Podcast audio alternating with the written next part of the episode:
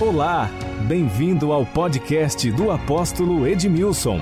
Ouça uma mensagem de fé, esperança e amor.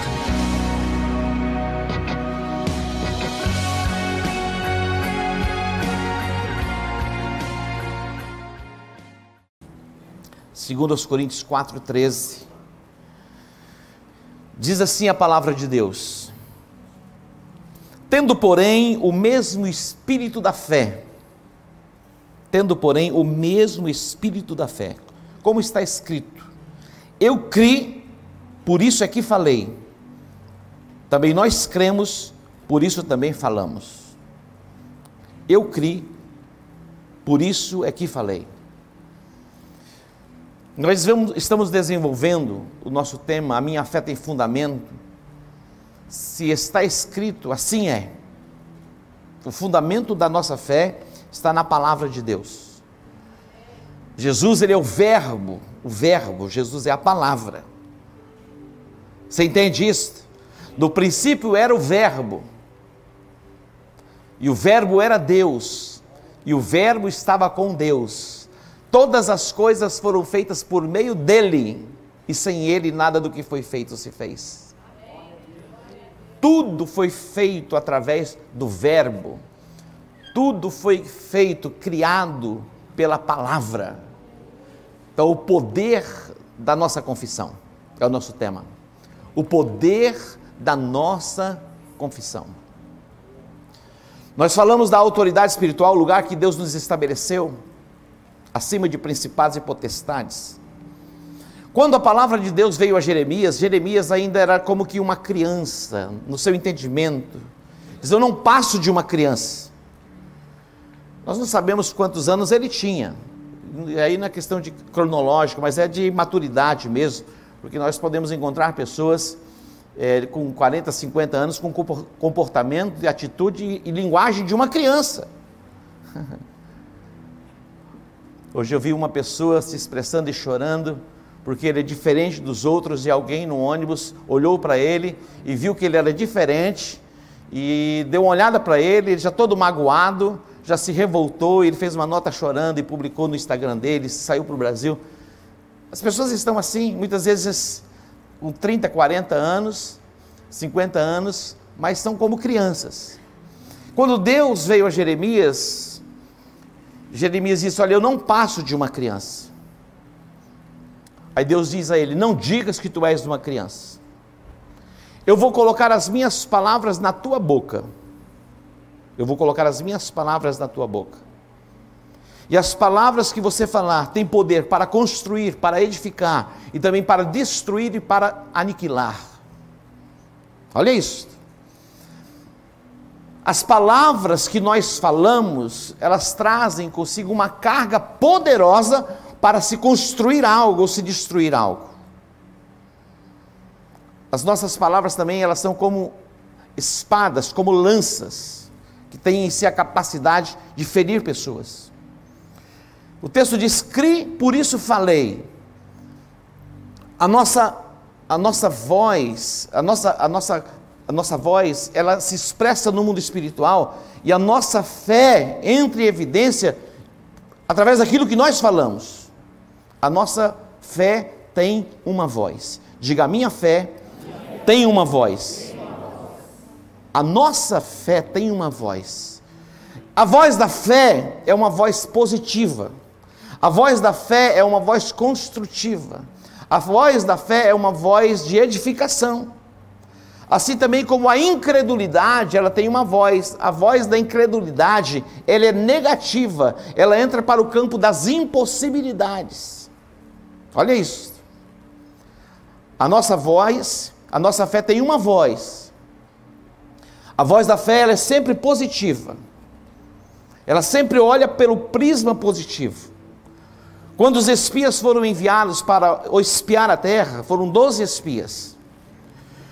Dez voltaram e a, o que eles falaram era de uma forma negativa, depreciando a terra, falando das impossibilidades. Mas Josué e Caleb, neles havia um outro espírito. A fé estava ativa no coração deles. E a fé ativa no coração deles, eles vão se expressar dizendo: se o Senhor se agradar de nós, Ele vai nos colocar nesta terra. A proteção dele se foi, como pão os devoraremos. Olha a voz da fé, a voz da incredulidade. O povo que habita nesta terra é, é, é um povo gigante. Na verdade, nós somos aos olhos deles como gafanhotos, e eles nos veem como gafanhotos. A pergunta é: como você se vê? E como você vê que as pessoas te veem? Interessante, porque algumas pessoas estão sufocadas por pensarem o que as pessoas pensam a respeito deles, e vivem afligidas, angustiadas. Então a nossa voz, a nossa fé tem uma voz. Diga, a minha fé tem uma voz. Observe o que diz Provérbios capítulo 18, versículo 21. Provérbios 18, 21. Diz assim: A morte e a vida estão no poder da língua. A morte e a vida estão aonde? No poder da língua. Você fala para a vida ou você fala para a morte? Algumas pessoas elas falam, proclamam, verbalizam e depois elas dizem assim: "Ah, eu fiz por brincadeira". Eu quero dizer para você, a Bíblia diz que toda palavra frívola que sai da nossa boca, nós seremos julgados pelas palavras que saem da nossa boca. E nós haveremos de dar contas diante de Deus das palavras que nós falamos. A morte e a vida está naquilo que você fala, está na sua língua. Olha o que diz mais: o que bem a utiliza, come do seu fruto. A que bem utiliza, come do seu fruto. O fruto, as palavras são frutos do nosso, dos nossos, do nosso lábio. As palavras, aquilo que nós falamos, são frutos.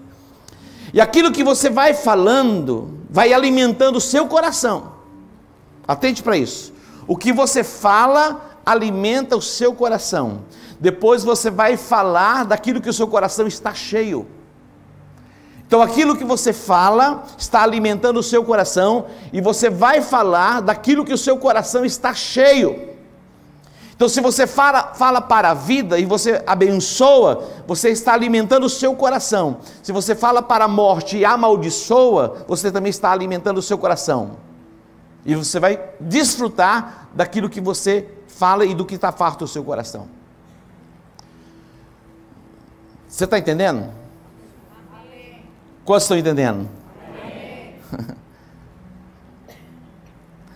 Nesta semana você teve a oportunidade de falar bem ou falar mal de alguém. Como está a sua cota da semana? Já falou mal de alguém essa semana?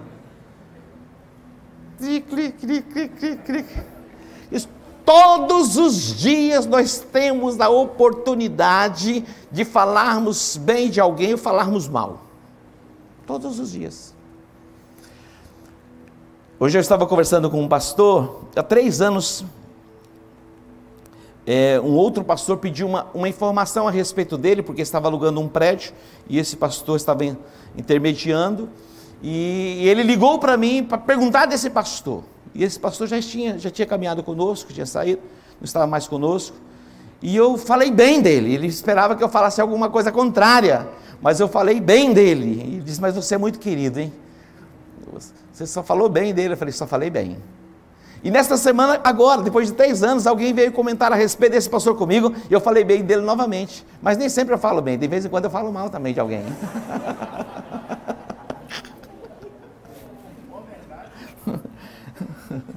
Eu pergunto, de vez em quando você fala mal de alguém? Hã? Olha só, presta atenção. Com a medida que você mede alguém, você vai ser medido com a mesma régua que você está medindo as pessoas, você está sendo medido. Com o juízo que você julga a pessoa, você vai ser julgado. Então, é sábio não medirmos ninguém e não julgarmos ninguém. Você está entendendo? Diga para irmão, você está entendendo, meu irmão? Então, é, é sabedoria você não julgar ninguém e também não medir ninguém. A morte e a vida está naquilo que você fala. Observe o versículo 21 do capítulo 18 de Provérbios. A morte e a vida estão no poder da língua, que bem a utiliza, come do seu fruto. Agora 18, 20. 18, 20. Do fruto da boca o coração se farta. O fruto da boca são o que? As palavras.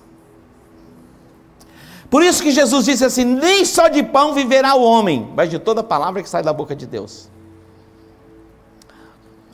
As palavras são alimentos para o nosso espírito e também para a nossa alma.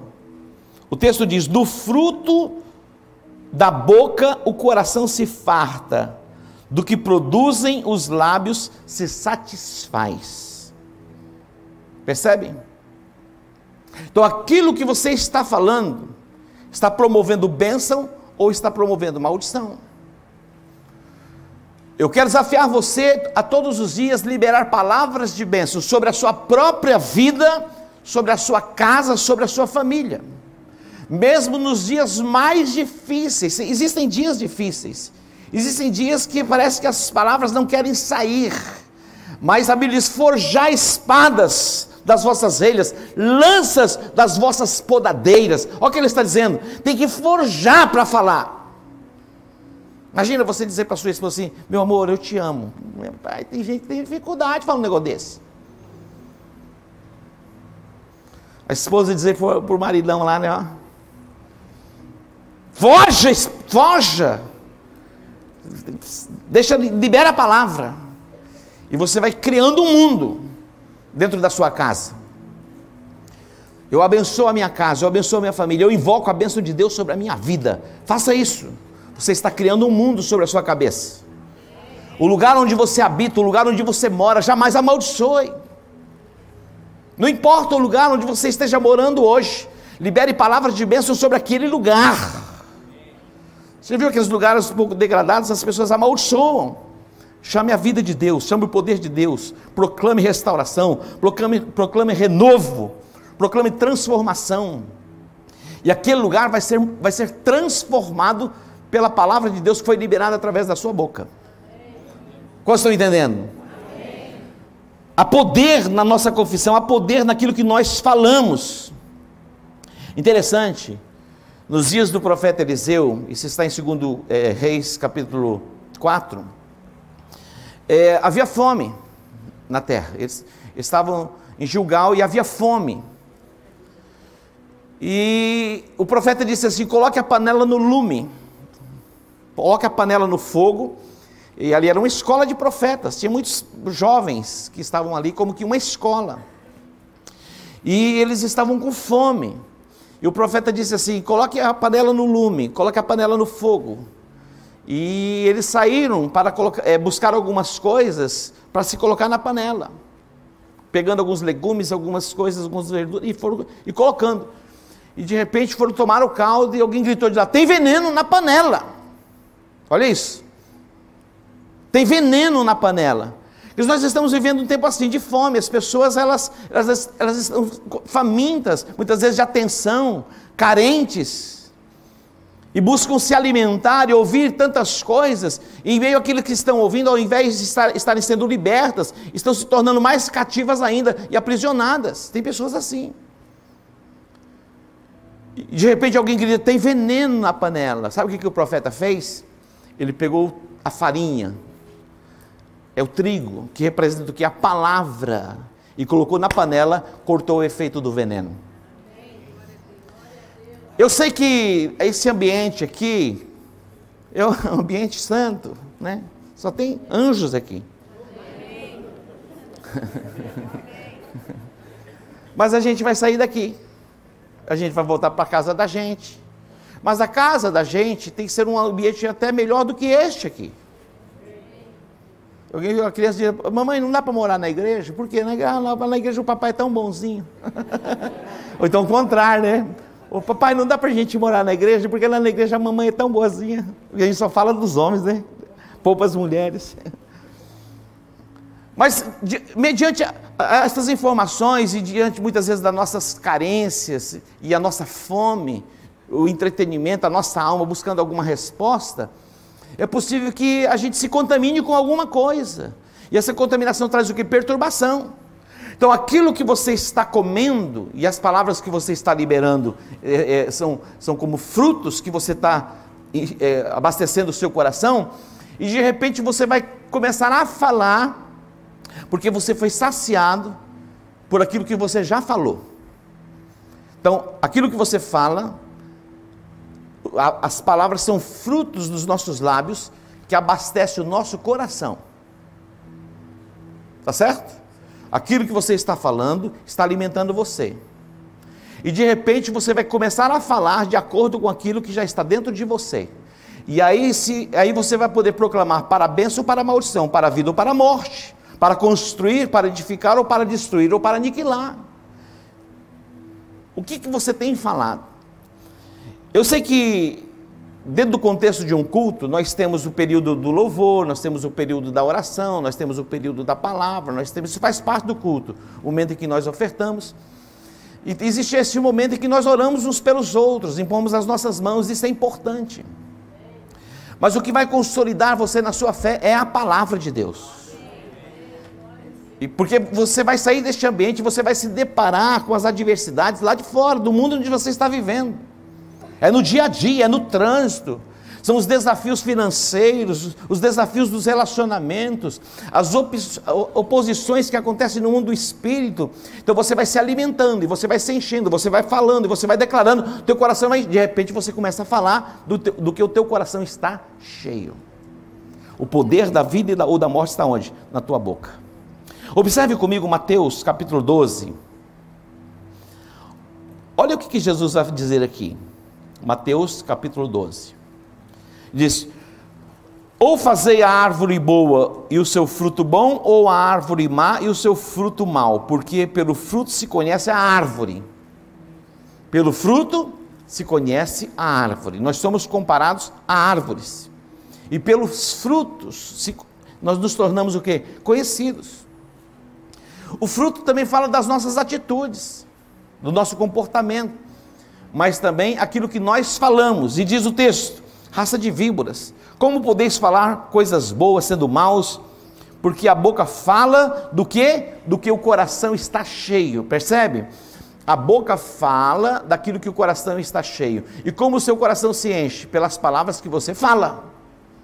O teu coração está sendo cheio. Agora o versículo 35 diz: O homem bom tira do tesouro boas coisas. O homem bom tira do tesouro que é do seu coração boas coisas, ou coisas boas. Mas o homem mau do tesouro tira coisas más. Digo-vos que toda palavra frívola que proferirem os homens, dela darão conta no dia do juízo. Porque pelas tuas palavras serás o quê? Justificado, e pelas tuas palavras serás condenado. O homem ele é comparado a uma árvore.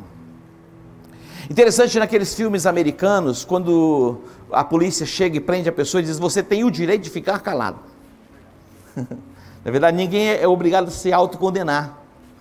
E no Brasil, a nossa a Constituição também dá o, dá, dá o direito daquele que está sendo preso ou julgado de permanecer calado. Ninguém é obrigado a se autocondenar. Percebe o poder das palavras? O homem bom do seu bom tesouro, que é o coração, tira coisas boas. O homem mau tira coisas ruins. A boca fala do que o coração está cheio.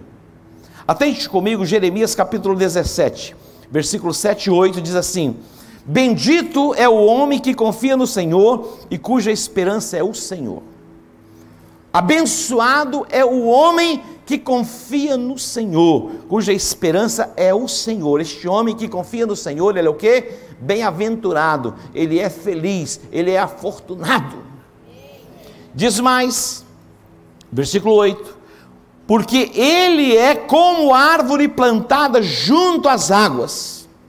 Percebe que o homem é comparado a uma árvore plantada junto às águas, que estende as suas raízes para o ribeiro e não receia quando vem o calor, mas a sua folha fica verde o ano e no ano da sequidão não se perturba nem deixa de dar fruto. Você pode dar um aplauso a ele?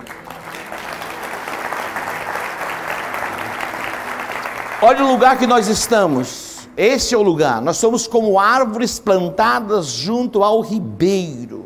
Nós não vamos ficar perturbados em nenhuma, em eh, nenhuma estação. No ano nós temos quatro estações, falando da questão natural. E no mundo do espírito também, nós passamos por algumas estações. Mas em todas as estações, as nossas folhas vão se manter verdes.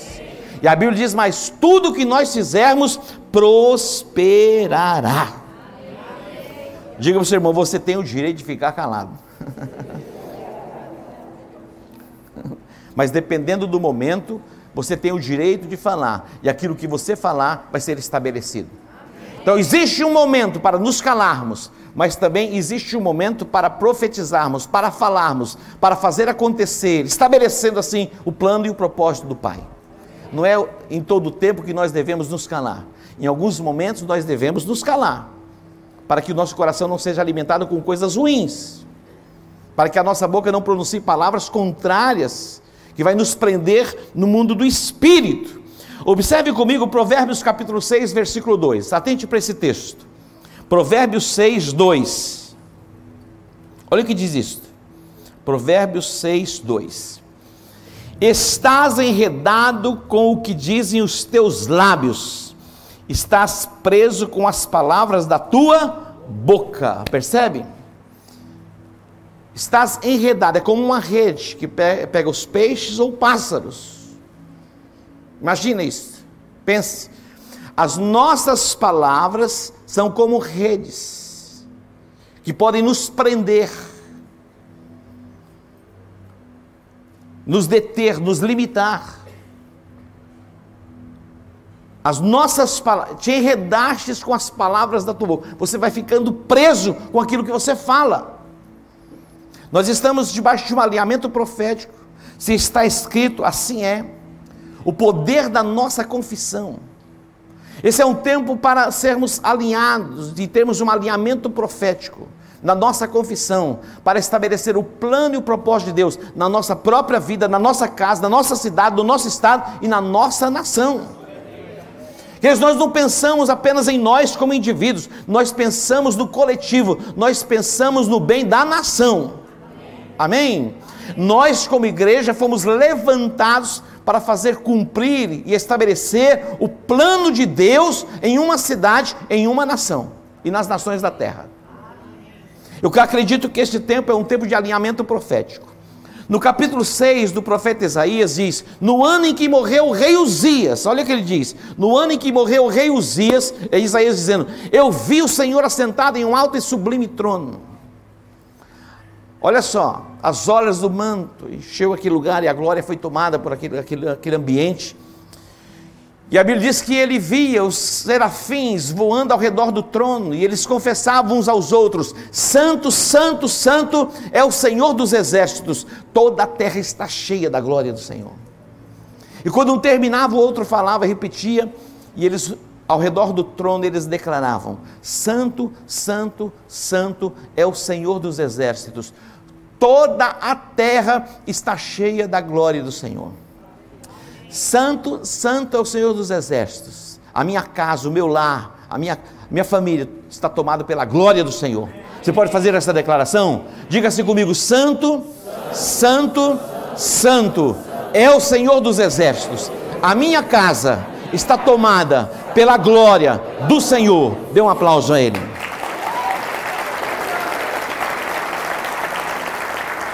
Quando você olha para Isaías, que ele tem esta visão, a Bíblia diz que ele diz assim, ele se expressa: "Ai de mim, que eu vou perecendo, porque eu sou um homem de lábios impuros, e eu habito no meio de um povo de impuros lábios". Olha o que ele está dizendo. E os meus olhos viram a glória do Senhor, eu vou perecer. De repente um serafim veio com a brasa viva do altar e tocou nos seus lábios, e a sua confissão foi mudada. É um alinhamento profético. E a minha oração é que Deus envie os seus anjos e que sejamos batizados mesmo pelo Espírito Santo e a nossa confissão seja mudada a respeito da nossa própria vida, a respeito da nossa casa, da nossa família, do lugar onde nós moramos, da igreja. Interessante que a, a perspectiva que as pessoas veem. Outro dia eu estava conversando com uma pessoa, ele estava é, fazendo uma crítica em relação à igreja. Eu olhei para ele, fiquei observando, falando das instituições, CPI, pá, eu falei, falei presta atenção no que eu vou dizer para você. Vou trazer a memória, vou refrescar a sua memória. Você se lembra do profeta Elias quando ele entrou em uma caverna? Meu irmão, o cara entrou em depressão. Elias, o profeta, Elias, profeta, que orou e por três anos e meio não choveu. Ele entrou numa crise. O cara, o cara, vence, o cara enfrentou os 450 profetas de Baal. Olha, mais 400 profetas lá da, da tal da Jezabel. Meu irmão, ele matou tudo a espada. O cara foi, Imagina um negócio desse. Ele orou, fogo desceu do céu. Mas quando uma mulher se levantou contra ele, meu irmão, acabou o homem. o cara enfrenta o Satanás, mas enfrentar uma mulher não está fácil, não. Sabe o que ele disse? A mulher disse assim: amanhã. Já viu aquela mulher assim? Amanhã. Se não tiver resolvido o problema, acabou. Amanhã, se não tiver, acabou. A tal da Jezabel disse assim: amanhã, ele é o perturbador de Israel. Acabe era o esposo de Jezabel. Ele é um perturbador de Israel, ele está perturbando a nação. Ele liberou uma palavra aí, três anos e meio sem chover, o povo está passando fome e o, o profeta é o culpado. Você já teve a oportunidade de falar bem de alguém hoje?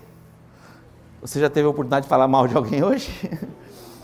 Quando a Jezabel falou, amanhã, estas horas, a cabeça dele vai estar fora. Aí sabe o que ele fez? 40 dias caminhando, entrou numa caverna, ficou lá. Quando Deus apareceu, ele falou: Só eu fiquei, não sobrou ninguém. Todos se corromperam, olha a perspectiva que ele via as coisas. Eu quero dizer para você: a igreja de Jesus, ela está viva no planeta Terra. Amém. Sabe aquele filme? Deus não está morto. Então eu não lá, porque muita gente Deus está morto. Mas Deus não está morto. O braço dele não está encolhido. A Bíblia diz que o braço dele não está mirrado para que ele não possa estender. Mas os nossos pecados fazem separação entre nós e o nosso Deus. Então, você, se você olha numa perspectiva, parece que está tudo acabado. Mas nós estamos diante de grandes possibilidades aqui na terra. Essa canção, pode vir para cá a equipe de louvor? Projeta essa última canção aqui, falando da glória. Quando a glória vier, vai encher a casa, o cetro de justiça. Está chegando a hora de governo. Amém. Esse é um tempo para alinhamento profético.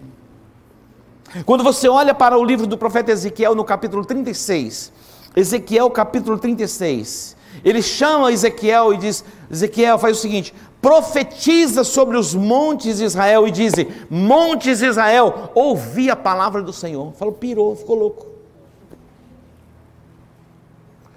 Imagina, você vai ao monte e diz: Ô monte, ouça, eu vou dizer, vou falar com vocês agora. Os montes. Não é loucura? Vós, ao monte de Israel, vós produzireis os vossos ramos e dareis os vossos frutos. Olha que profecia tremenda.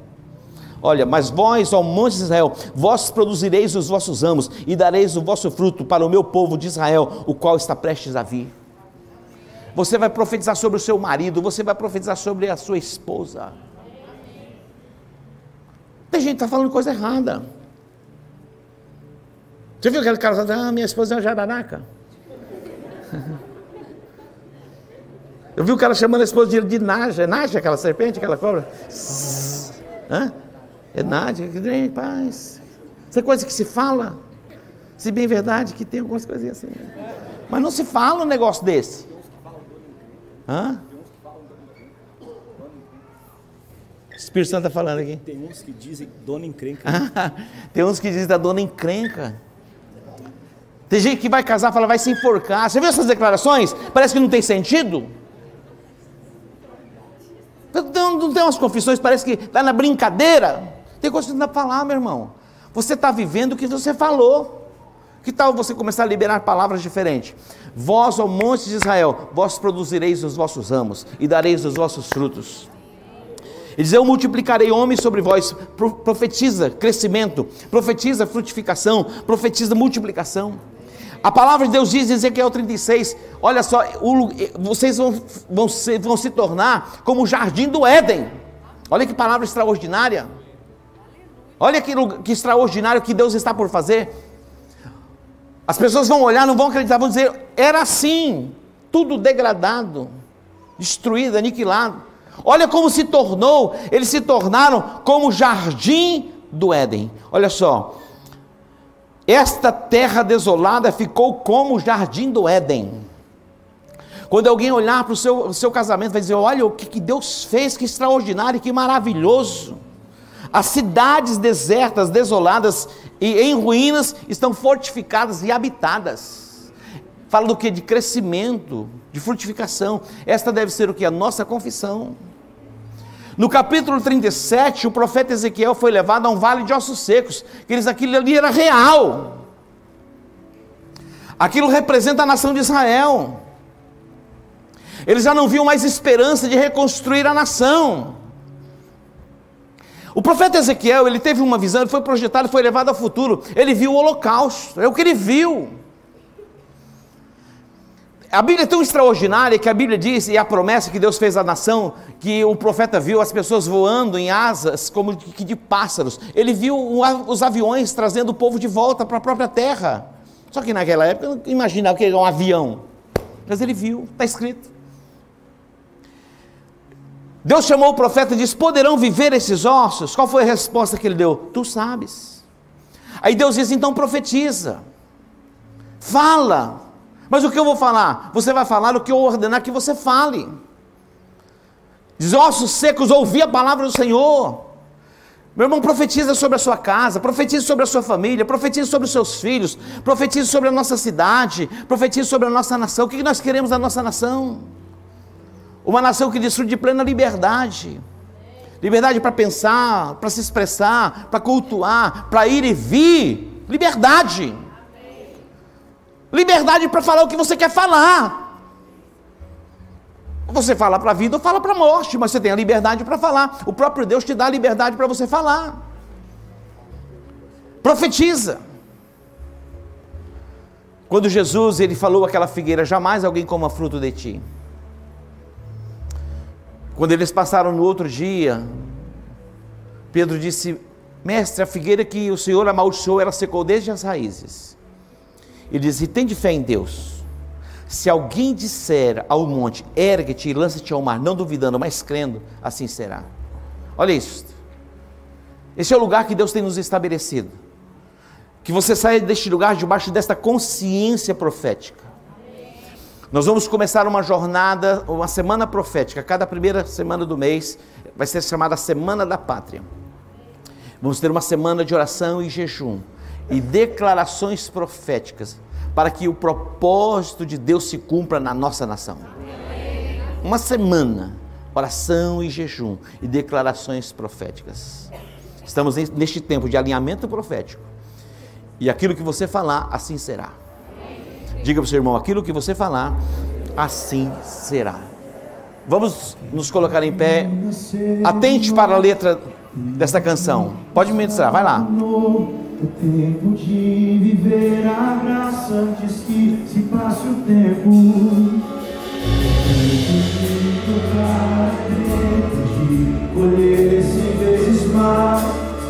tempo de se apossar nos lugares celestiais. Vai prestando atenção. Vamos restaurar as brechas que o tempo abriu em nós. Vamos restaurar o tempo na unção da nossa voz. Vamos ser a geração que volta pra Jerusalém, na cidade do grande rei luz de todas as nações. E quando agora encher de novo este lugar, agora é a hora. O cetro de justiça para governar. Tome nas suas mãos o cetro. Ora é vem teu trono sobre nós. Osana.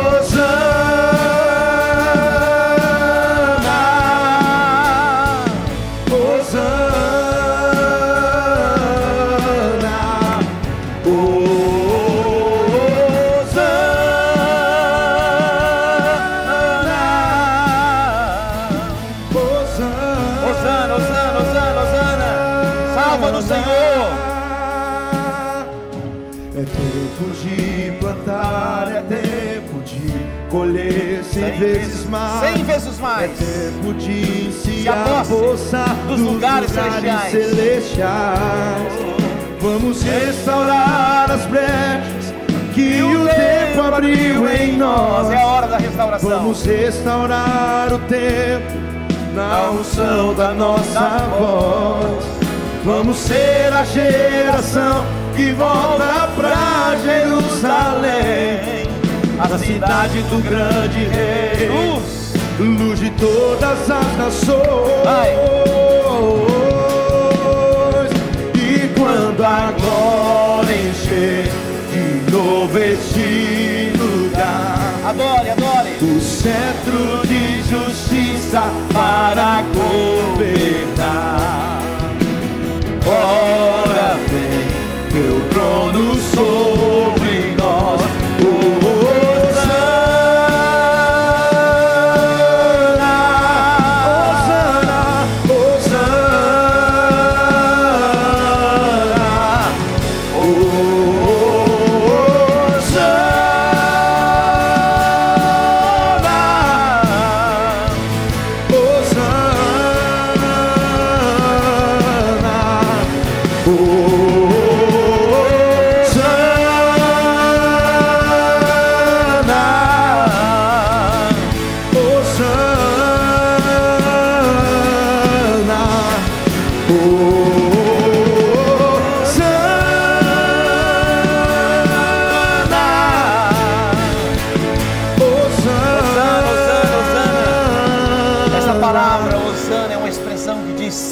Senhor, salva no Senhor, salva no Senhor.